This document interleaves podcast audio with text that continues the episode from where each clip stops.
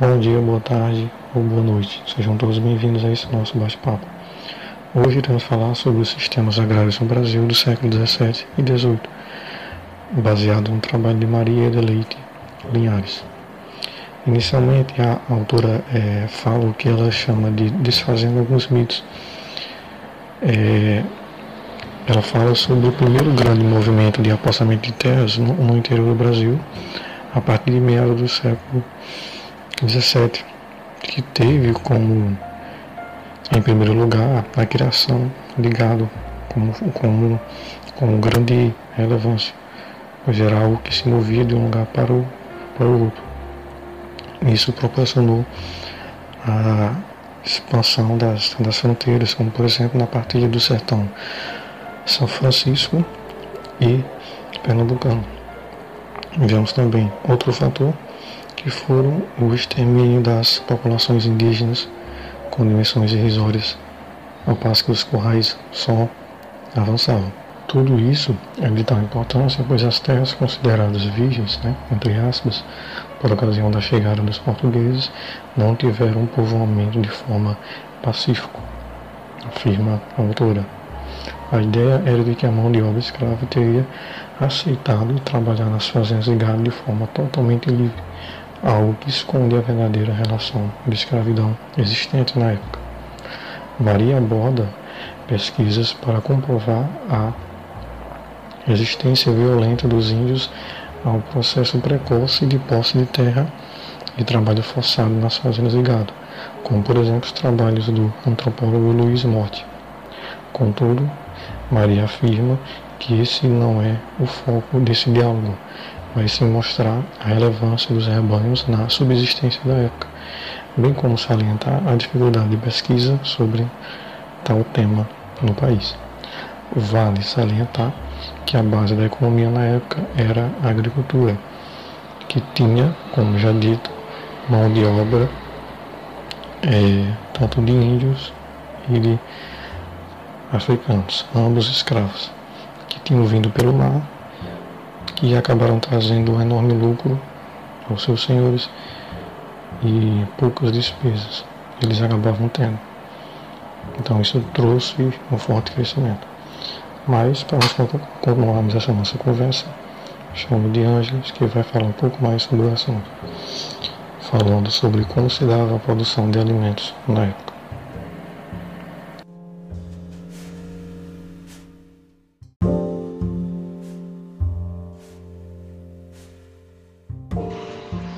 Bem, o que podemos observar a partir do que o autor ele tenta nos passar em sua proposta é que podemos sim reavaliar as fontes, podemos sim reaver os esquemas pela qual a historiografia brasileira ela foi construída no decorrer do tempo e podemos sim dar espaço a visões mais populares que não sejam só fundamentadas pela opinião dominante e pela elite. E diante disso, só para começar, o que é inegável sobre esse contexto que diz respeito à produção de alimentos na colônia é que sim, havia uma historiografia que defendia a monocultura como dominância. E que vale ressaltar quando se fala em monocultura é que o produto até então, naquela época cultivado, somente se daria a economia pela produção da cana de açúcar que no decorrer do tempo muito se foi omitindo através dos estudos sistemáticos sobre esses alimentos é que somente a cana de açúcar, que era o produto rei da época, ela dominava a economia, ou seja, era a fonte da economia. Mas que de certa forma não era, né?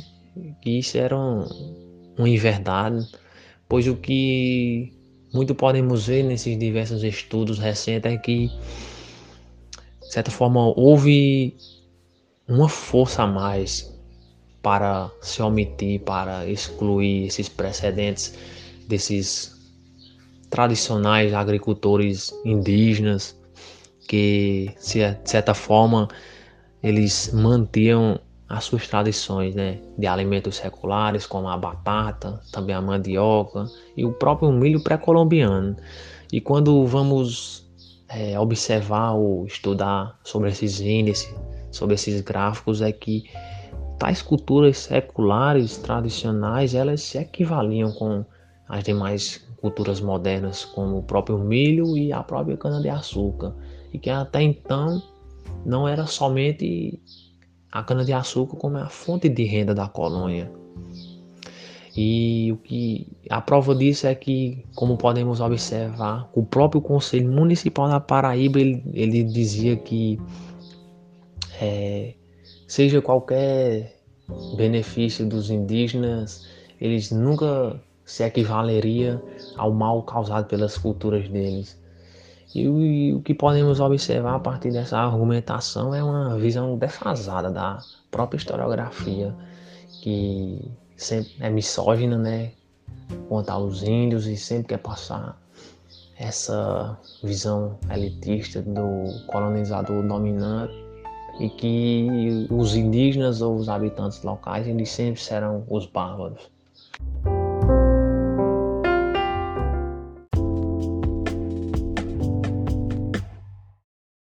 Tá aí, depois disso, Lindoaldo vai falar um pouco mais, dessa vez, sobre a pecuária.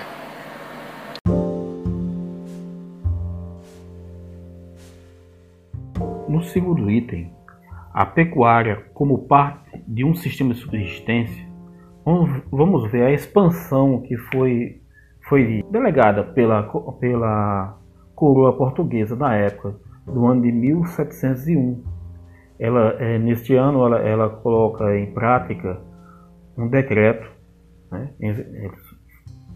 um decreto, fazendo com que todos os que fossem é, produtores, né? criadores de gado, adentrasse aos sertões, como é chamado o interior, adentrasse os sertões e assim formasse suas fazendas, suas grandes fazendas nesse interior. E ao mesmo tempo, eles nesse decreto ele exigia que fizesse é, grandes cercas, fortes cercas, para que não o gado não invadisse as terras do vizinho. Esse vizinho, posteriormente, foram os, os produtores de cana-de-açúcar, os, os engenhos, saindo do litoral e adentrando também ao, ao sertão. Porque a ideia nesse, nesse, nesse movimento era afastar o máximo possível dessas, dessas grandes é, é, produtoras, né, tanto os engenhos como os, o gado, para deixar espaço próximo às cidades da, da plantação de subsistência de manter-se da cidade, porque não tinha mantimentos, não tinha como vir mantimentos com rapidez de, de Portugal para a região que hoje é o Brasil. Na época não tinha esse nome. Então, com, este, com essa ideia, expandia-se a área, tinha grande volume de terra e ao mesmo tempo a coroa expandia seu, seu domínio. E isso sem ter gastos essa pequena, pequenas, é, vamos dizer assim, plantações que ficaram ao redor das cidades, eram todas para abastecer as cidades e também aos homens que saíam de, de, de, de, uma, de uma cidade ir, do Nordeste para ir para o Sul, né? que chama os bandeirantes, e lá chamava frota. Esses homens saíam tanto transportando, transportando produtos, como também é, desbravando, se fosse preciso, para expandir esse, todo esse poder, esse império né, que eles estavam querendo comandar, né? marcando o século XVII, o início do século XVIII, essa, essa expansão, essa força que eles tinham que mostrar mostrando a economia que tinha no momento e qual era a força dela. E também fazendo com que ficassem em poucas mãos grandes quantidades de, de, de dinheiro, de poder. Tanto os fazendeiros quanto os produtores de cana, de, de açúcar, que eram os fazendeiros, os, os engenheiros, como era chamado, eles chegaram a dominar um certo, um certo ambiente, um certo local, cidades e vilas, marcando com isso o tipo da economia do momento, que era agricultura, agricultura e pecuária, e tendo em mãos poder que nem a própria coroa, em certo momento, podia controlar. Então, essa expansão foi muito importante, mas também trouxe, trouxe grandes percas para os moradores, para os nativos, para os, os negros que vieram a trabalhar na, na, no corte de cana, no trabalho da cana, e futuramente ficaram foram trazendo mais e mantiveram até a, a plantação do café, a expansão plantação, da plantação do café, do cacau.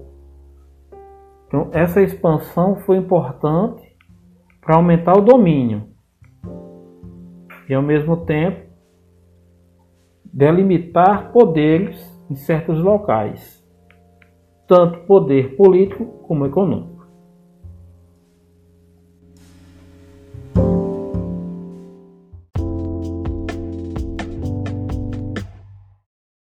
Isso aí. Bom, estamos nos aproximando do final desse nosso diálogo e para falar um pouco mais sobre a pecuária, chamo Giovanni para dar prosseguimento.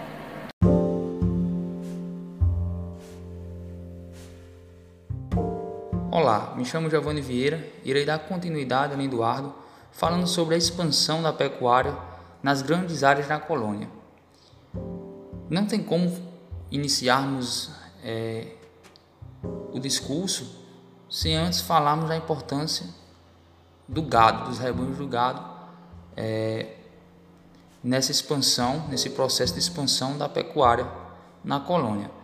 É em meados do século XVII que se torna abundante a elevada produção de charque e couro com o crescimento dos rebanhos, principalmente na região do Ceará, que logo depois, em virtude das sucessivas secas que assolaram aquela região, é, passou-se a extinguir o gado e ocasionar a diminuição da produção dos mesmos, pois naquela época, com a seca, os gados começaram a passar fome e, consequentemente, morrerem. Mas é só lá no século XVIII que a pecuária passa a exercer uma posição social e cultural no Brasil, completando-se a nossa colonização. Juntamente com o gado do Nordeste, avança também o algodão, e os laços comerciais se estabelecem principalmente com os centros de consumo no litoral portuário. Não podemos deixar de mencionar que é no século XIX que possivelmente, usando técnicas francesas, que se dá ao uso do leite com mais proporção. É, pois eles usavam o leite na fabricação do queijo e o queijo passou a ser visto como produto um produto impecável na época. E aí, mais um fator positivo para o crescimento da pecuária. É também neste século que começa o aperfeiçoamento é, das raças do gado e também nos cuidados em suas alimentações e no manejo, nas melhorias técnicas.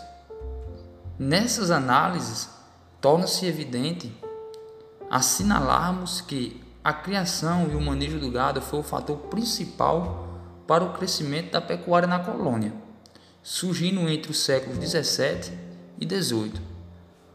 O nascimento de uma civilização do couro, né, celebrada ao longo de toda a história literária brasileira, afirmada por Capistrano de Abreu.